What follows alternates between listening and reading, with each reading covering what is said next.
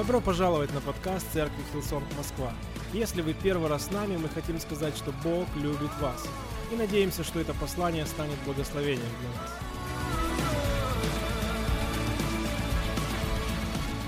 С детства родители мне объясняли такую вещь. Когда я болел, когда мой организм был ослаблен, что я меньше хотел каких-то вещей, которые мы хотим обычно. Например, я меньше хотел кушать. И родители мне объясняли, что когда ты болеешь, ты меньше хочешь кушать. Но когда ты выздоравливаешь, когда ты становишься здоровее, когда организм восстанавливается, ты, появляется снова аппетит. Поэтому, когда появляется аппетит, это один из признаков здоровья. Кто слышал о таком? Кто замечал это за собой? И в отношениях с Богом это также тема моей проповеди называется «Жажда по Богу». Я верю, что в отношениях с Богом наша жажда и голод по, по Нему, по Богу, это здорово. Это хорошо. Это то, что приносит в нашей жизни больше Бога, больше Святого Духа, больше Его силы, больше Его. Аминь. Но когда наш дух не получает продолжительное время достаточно то, что, то, в чем он нуждается, наш дух со временем начинает все меньше и меньше нам об этом говорить. Он начинает все меньше и меньше говорить, что он хочет кушать, или он голоден, или он... О каких вещах я говорю? Возможно, Божье Слово, возможно, Божье присутствие, возможно, общение с верующими людьми, возможно, чтение Библии и, и размышления, молитва. Эти вещи. И когда какое-то продолжительное время наш дух не получает это, он нам начинает меньше и меньше говорить, что он хочет этого. И, возможно, как раз этот момент, когда ты чувствуешь, что твой голод или жажда по Богу стали меньше, возможно, это именно тот момент, когда тебе нужен Бог больше всего в жизни. И, возможно, в этот сезон тебе особенно нужен Бог. Потому что когда наш дух здоров, у нас есть здоровая жажда и голод по Божьему Слову, по молитве, потому чтобы быть в собрании верующих людей и поклоняться Богу. Аминь. Когда я не хотел кушать в детстве, родители мне говорили следующее, что кушать все равно нужно, потому что твой организм должен восстанавливаться. И когда он будет восстанавливаться, аппетит также вернется. В духовном смысле или в наших отношениях с Богом также. Когда мы не чувствуем большого голода или жажду по Богу, это нам может сказать о том, что нам наоборот нужно, нужна духовная пища, нам нужен Бог, нам нужно Его Слово в этот момент. И когда наш дух восстанавливается, или когда Бог наполняет жизнью наши души или наш дух, тогда этот голод здоровый голод или жажда по Богу, они возвращаются. И, возможно, кто-то сегодня пришел в церковь в таком состоянии. Я хочу сказать тебе, Бог может наполнить тебя Его жизнью, силой, верой, надеждой, и у тебя появится эта жажда и голод по Богу, который, я верю, должен быть в жизни каждого человека, потому что здоровые отношения с Богом во многом зависят от нашего желания и нашей жажды искать Его, от нашего голода и жажды по Святому Духу, от нашей страсти следовать за Христом, во многом отношения с Богом зависят именно от этого. Не от каких-то ошибок, которые мы можем совершить, а от нашей, нашего желания, нашей страсти, нашей жажды, нашего голода. И Иисус сказал в Матфея 5 главе 6 стихе, «Блаженны те, кто ощущают голод и жажду по праведности, потому что они насытятся». Счастливы те, у кого есть жажда и голод по Богу. И на самом деле, когда у человека нет желания приблизиться к Богу, иногда ты просто не знаешь, как ему помочь ты можешь молиться о человеке, но когда у человека не появится личного желания быть ближе к Богу, как ты можешь ему помочь? И я верю, каждому из нас нужно следить за своими сердцами, нужно следить за своим духом. Я хотел бы задать сегодня вопрос, как твой голод и жажда по Богу? Что сегодня в твоей жизни? Я хочу еще один вопрос задать. Как мы сегодня, как церковь, мы сегодня церковь, которая голодна и жаждет Бога и Его присутствия и Святого Духа на, на наших собраниях? Или нет? Или мы просто сидим, или мы просто посредственны, или мы просто, возможно, думаем, да, где-то есть Бог, я верю, что где-то есть Бог. Но послушай, я верю, что от нашей жажды, от нашего голода по Богу зависит то, что Аня говорила, сколько мы принимаем наше лоно, сколько мы принимаем от Бога, как мы, как мы, как Он говорит нашей жизни. И когда у нас есть страсть, когда у нас есть жажда по Богу, тогда во время поклонения мы все вместе поднимаем руки. Даже когда команда на сцене перестает петь, мы продолжаем петь. Когда у нас есть голод и жажда по Богу, мы молимся со страстью, мы молимся, и мы, мы реально верим, мы реально ожидаем каких-то перемен, которые будут после наших молитв. Аминь. Когда у нас есть голод и жажда по Богу, мы принимаем Его Слово с верой. Мы любим Иисуса, и мы рады служить Ему, строить Его церковь, потому что она важна для Него. Он отдал свою жизнь за нее. Мы рады следовать за Ним, мы хотим следовать за Ним. Одна история из Ветхого Завета – это Исход 17 глава. Давайте все вместе откроем, если у вас есть Библия с собой. Исход 17 глава. Я буду читать с первого стиха.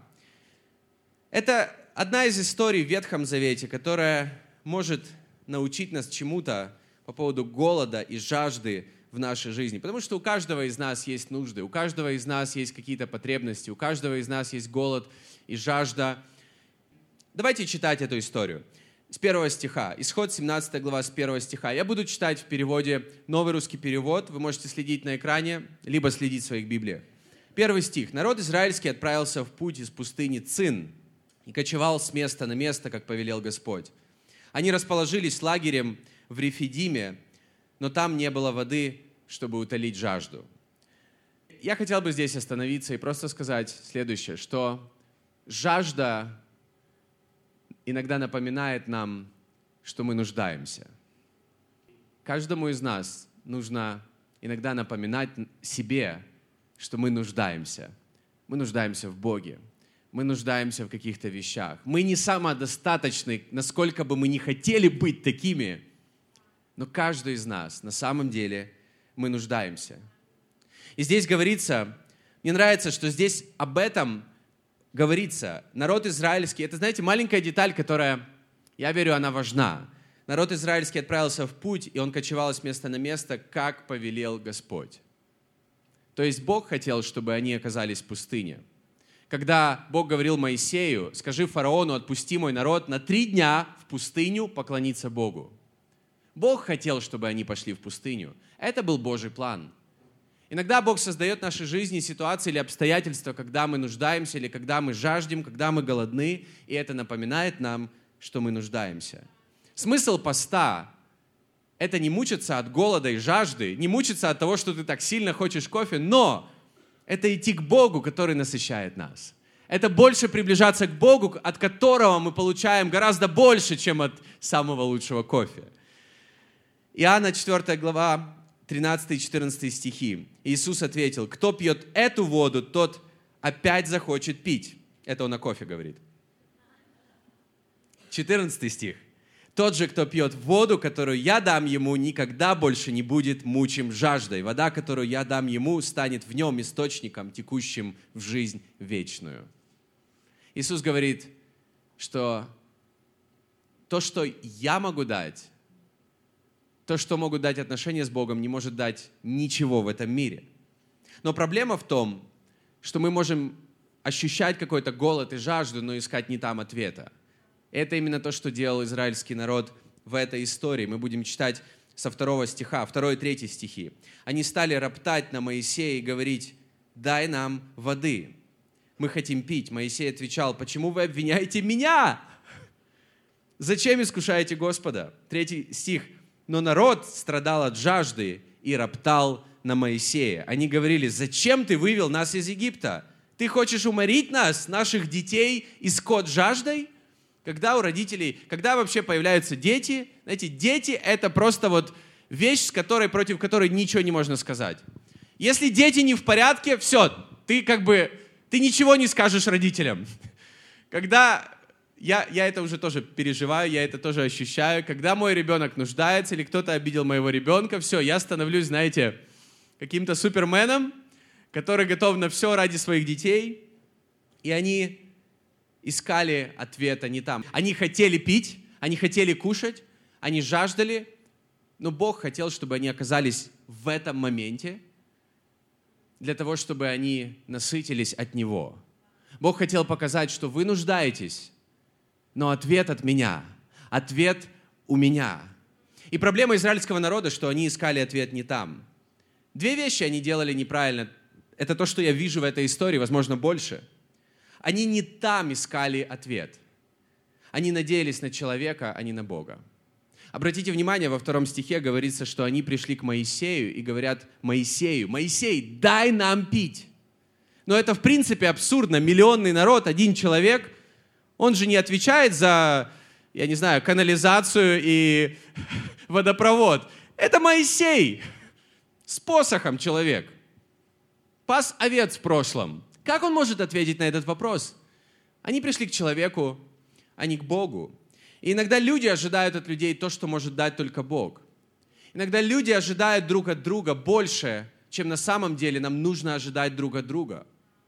Иногда это самые близкие люди, потому что от близких людей мы ожидаем больше всего, потому что мы любим близких людей больше всего. Иногда мужья и жены ожидают друг от друга только то, что может дать Бог. Иногда люди хотят жениться или выйти замуж, потому что они, они думают, что это принесет им ту радость, которую на самом деле может дать только Бог. Я верю, что каждый из нас, мы должны иметь радость от Бога, и мы, мы должны быть все полноценными людьми.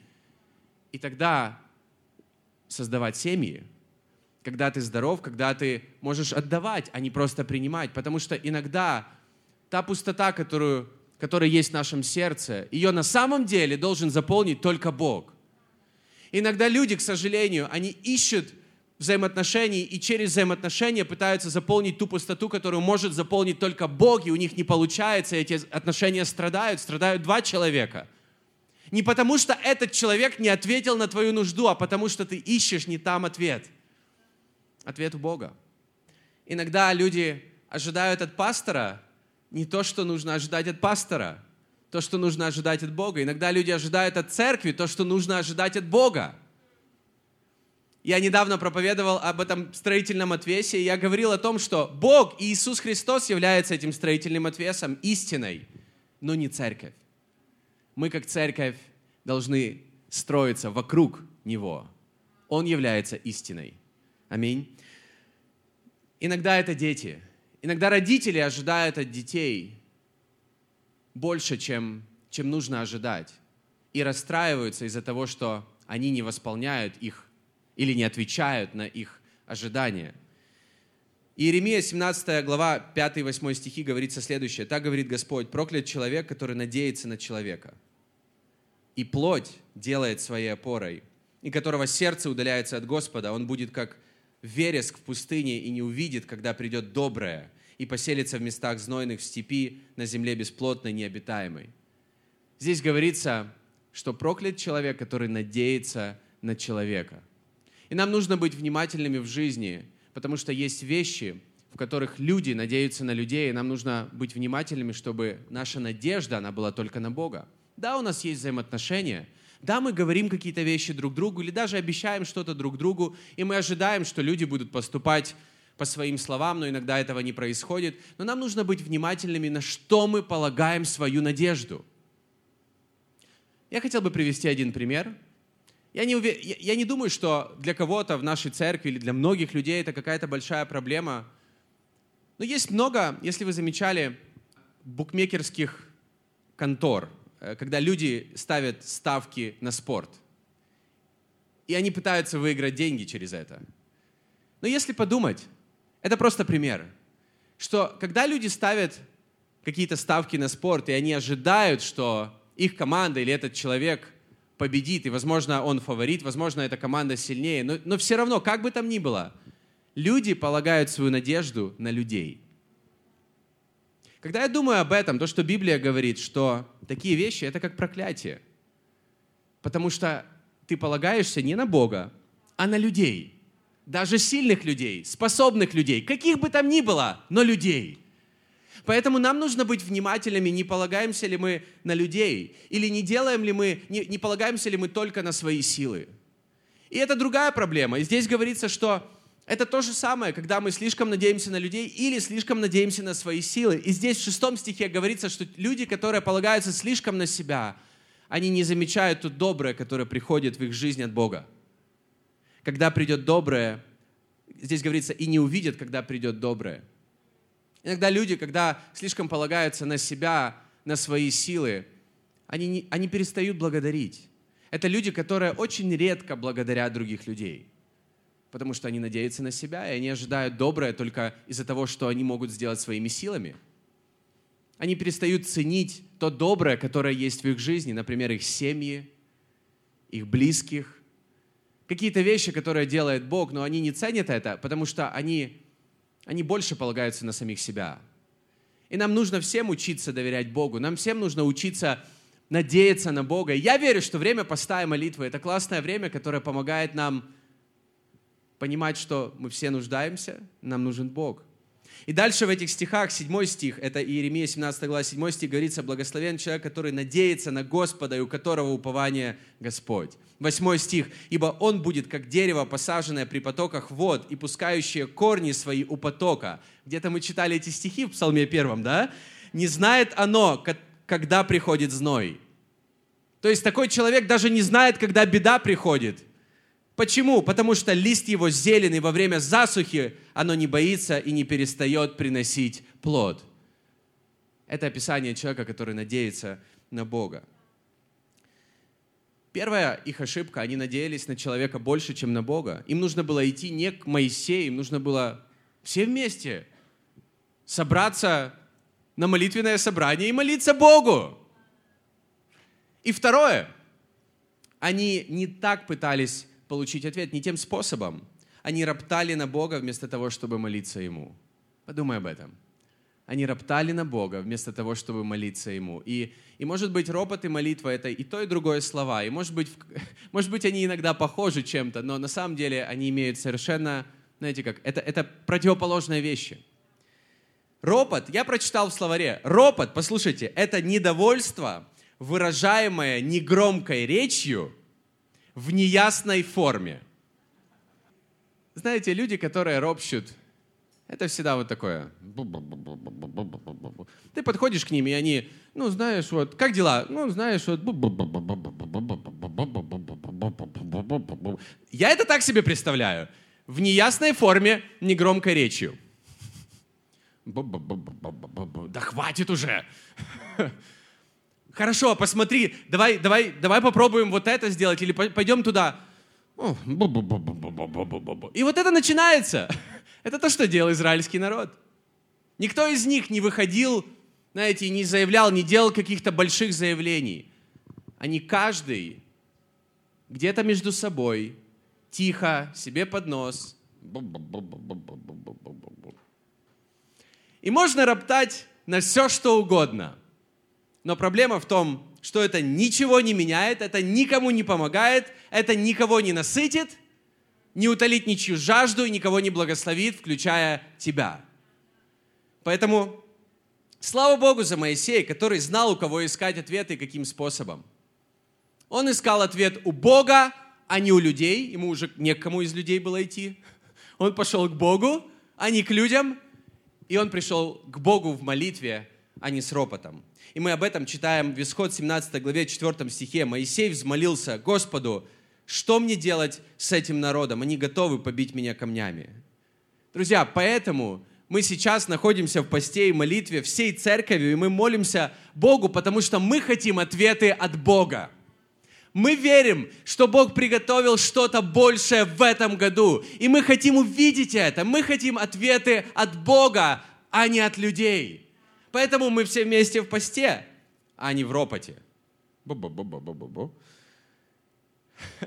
Я верю, что церковь в нашем обществе должна быть как Моисей. Лидерство в церкви должно быть как Моисей. Мы должны вести людей к тому, у кого на самом деле есть ответы. И мы должны показывать путь, как приходить к Богу не в ропоте, а в молитве. И нам нужно понимать, что все люди нуждаются – Поэтому люди вокруг нас, или люди в обществе, или вообще общество, оно может быть недовольно какими-то вещами, оно может говорить негативно по поводу каких-то вещей, и это говорит лишь об одном. Не то, что люди плохие, а то, что люди нуждаются. И когда люди нуждаются, людям нужен реальный ответ. И эта история, она показывает, как Бог дал этот ответ. Давайте прочитаем исход 17 главу, 5 стих. Давайте прочитаем внимательно этих несколько стихов. Господь ответил Моисею, возьми с собой несколько старейшин Израиля, пойди впереди народа, возьми посох, которым ты ударил по Нилу, и иди. Я встану перед тобой на скале в Хариве. Послушайте дальше. Ударь по скале, и из нее потечет вода, и народ сможет утолить жажду. Моисей сделал так на глазах у израильских старейшин. Он назвал то место Масса и Мерива, потому что израильтяне ссорились и искушали Господа, говоря, «С нами Господь или нет?» И ты знаешь, в этой истории ответ пришел, когда Моисей взял этот посох и ударил им по скале, и из этой скалы потекла вода. И в Новом Завете апостол Павел говорит, что скала – это образ Иисуса Христа. Об этом говорится в 1 Коринфянам 10 главе 4 стихе. Они пили из духовной скалы, которая сопровождала их, и скалой этот был Христос. Эта история в Ветхом Завете, в книге Исход, когда израильский народ был в пустыне, она нам проповедует об Иисусе Христе. Она нам проповедует о том, у кого на самом деле есть ответ и как Бог дает ответы в нашей жизни. Подумай об этой скале. Скала была поражена одним ударом. Христос был поражен на кресте. Из скалы, пораженной ударом, потекло достаточно воды, чтобы напоить миллионный народ – от пораженного Христа потекли воды, которые дали жизнь всем людям. И мы говорим о миллиардах людей, а не даже о миллионах. Аминь. Скала, ее замечали все люди, потому что она возвышалась над пустыней. Это была скала, она, она была в высоте. Христос, в Библии говорится, что Он превосходит всех царей на земле и даже ангелов на небесах. Скала отличается тем, что она, она устойчива, она неизменна, она стоит там ветер, бури, неважно. И мы знаем, что Христос неизменен. Об этом говорится в Евреям 13 главе 8 стихе. Скала была поражена одним ударом в присутствии всех израильтян. И мы знаем, что Христос был распят перед всеми людьми на кресте. Не существует замены в воде, которая дает жизнь, и не существует замены Христу, который дает нам спасение.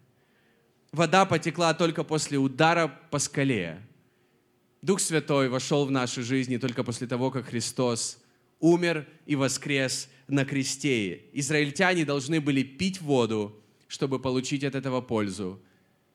И нам нужно верить в Иисуса для того, чтобы иметь спасение. Эта скала проповедует нам об Иисусе Христе. И поэтому я еще раз хочу прочитать эти стихи. Иоанна 4 глава, 13 и 14 стихи. Иисус ответил, кто пьет эту воду, тот опять захочет пить. Тот же, кто пьет воду, которую я дам ему, никогда больше не будет мучим жаждой. Вода, которую я дам, станет в нем источником, текущим в вечную жизнь. Какая бы у тебя ни была нужда, возможно, она нужна в твоей жизни, чтобы привести тебя к Богу чтобы найти ответ у Бога, а, а, от Бога. Потому что иногда мы даже сами не понимаем, но когда мы нуждаемся в чем-то, Бог хочет не просто ответить на наши нужды, потому что всегда, когда Иисус отвечал на нужды людей, Он давал даже сверх, и Он сказал, я пришел, чтобы дать жизнь и жизнь с избытком. Возможно, Бог создает какие-то моменты, когда мы, или ситуации, или, или то, в чем каждый из нас нуждается. У каждого из нас, друзья, есть нужды. У кого-то одни, у кого-то другие, но у каждого из нас есть нужды. И нужда должна напоминать нам, что мы нуждаемся в Боге. И когда Бог отвечает на наши нужды, Он всегда дает сверх. Он всегда дает больше. Он всегда хочет благословить нас еще больше. Но мы должны помнить, у кого и как нужно искать ответ. И я хотел бы сказать несколько мыслей в конце. Когда я размышлял об этой истории, Бог привел израильский народ в пустыню по причине. Бог хотел, чтобы израильский народ пришел в пустыню и немножко там походил. Не 40 лет, но в этом моменте они ходили из места на место, и они оказались в моменте, когда они жаждали воды. В Евангелии говорится, что Святой Дух повел Иисуса в пустыню, чтобы он 40 дней находился в пустыне. Ты знаешь, иногда пустыня это, — это время и место, или и, иногда период, когда мы в чем-то нуждаемся, или мы осознаем свои нужды, это хорошее время. Это хорошо, потому что в этом мы можем находить Бога. Конечно же, есть другой путь — роптать. Конечно же, есть другой путь — вернуться куда-то назад. Но в эти моменты мы осознаем, что мы нуждаемся. И израильскому народу почему-то нужно было пройти через эту пустыню. Иисус почему-то пошел, Дух Святой его повел в пустыню. И, возможно, этот период смирения, или когда Бог очищает наши сердца, проверяет наши сердца, не для того, чтобы, знаете, поиздеваться над нами, нет, потому что Он хочет подготовить нас к тому большему, что Он приготовил после этой пустыни. К тому большему, что Он приготовил наш, для тебя в этом году для нашей церкви в этом году. Поэтому я хочу сказать, друзья, нам нужен пост. Нам нужно это время, и это хорошо, когда мы немножко нуждаемся в еде. Это хорошо, когда мы немножко жаждем и немножко нуждаемся, потому что это нам напоминает, что мы на самом деле нуждаемся в Боге. Потому что когда мы живем в современном обществе, мы можем так жить, когда наше тело никогда ни в чем не будет нуждаться – и мы можем наивно думать, что мы не нуждаемся в Боге. Но мы нуждаемся в Нем. И поэтому время поста и молитвы, я верю, это важное время для каждого из нас. Это хорошо, когда наши тела иногда чувствуют голод и жажду, но нам нужно знать, от кого ответы в нашей жизни. Мы, не, мы, мы в сезоне пустыни, или, возможно, ты в сезоне пустыни, не случайно, не для того, чтобы страдать, не для того, чтобы роптать. Послушай, ты там не для того, чтобы роптать, не для того, чтобы быть негативным, а для того, чтобы приблизиться к Богу, для того, чтобы быть ближе к Нему. Поэтому, когда Моисей десять раз просил фараона, отпусти мой народ, он десять раз говорил, отпусти мой народ на три дня в пустыню поклониться Богу. И, возможно, такие периоды, когда мы нуждаемся, лучшее, что мы можем делать, это поклонение. Это молитва. Это приходить к Богу, а не роптать. Притча 10 глава, 22 стих. «Благословение Господа обогащает, и не прилагает он скорби к богатству». Проблема в том, что когда люди стремятся к богатству или к достижению каких-то вещей, земных вещей, проблема в том, что с этим часто приходит какая-то скорбь, какая-то тревога, переживание. И когда ты можешь что-то добиться, но в других сферах какой-то непорядок. И в Библии говорится, что когда Бог благословляет или когда Бог дает ответ, Он никогда не прилагает с этим скорби. Он никогда с этим не прилагает разочарование. Он никогда с этим не прилагает, когда у тебя нет мира в сердце. Это благословляет тебя, насыщает тебя, приносит радость тебе. Поэтому даже когда Бог дает богатство, Он не дает так, чтобы мы скорбелись вместе с Ним. Поэтому нам нужно искать ответы у Бога. Мы должны знать, как и где нужно искать ответ. Мы, и, церковь, мы можем помогать другим людям находить ответ. Как? Вести к тому, у кого все ответы вести ко Христу, который является ответом, который является путем, который является истиной. Но я верю, очень важно не только указывать на того, от кого мы получаем ответы, но показывать людям пример, как приходить к Богу и как просить, чтобы получать ответы.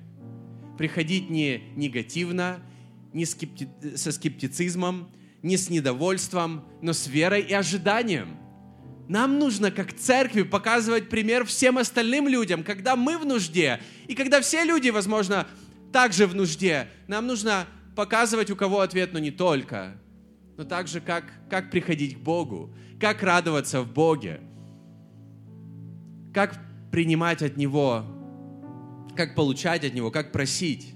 Евреям 11 глава, 1 стих. «Вера же есть осуществление ожидаемого и уверенность в невидимом» осуществление того, чего ты ожидаешь. Поэтому мы говорим, приходи с ожиданием на собрание церкви, приходи с ожиданием на встречу конногрупп, приходи с ожиданием, когда ты служишь, приходи с ожиданием на свою работу. Живи с ожиданием чего-то, что Бог будет делать. Здесь не говорится, что вера же есть осуществление того, о чем мы ропщим, то, чем мы недовольны, и то, что мы критикуем. Вера не работает так, да? Но что мы ожидаем, ожидаем с надеждой. Что-то хорошее, что-то доброе, лучшее. Аминь. И жажда по Богу – это хорошо, это здорово. Это состояние, в котором Дух Святой действует в нашей жизни. Я верю, жажда по Богу – три слова. Это состояние церкви, когда Дух Святой здесь правит, когда Дух Святой действует, когда Дух Святой настолько ощутим каждому из нас во время поклонения, во время молитвы, во время каждого собрания. Жажда по Богу. Давайте будем приходить с ожиданием на собрание. Давайте поклоняться с ожиданием. Давайте молиться со страстью. Давайте служить Богу с радостью. Давайте служить и ожидать. Давайте, давайте будем еще больше жаждать Его чудес, его ответов, Его, Его путей в нашей жизни, Его праведности в нашей жизни, Его святости в нашей жизни. Давайте еще больше желать Его в нашей жизни в этом году. Это 2020 год. И может быть, в этом году мы желаем или мечтаем о каких-то вещах больше, чем когда-либо. Но я хочу нас ободрить как церковь, потому что мы церковь. Мы его невеста.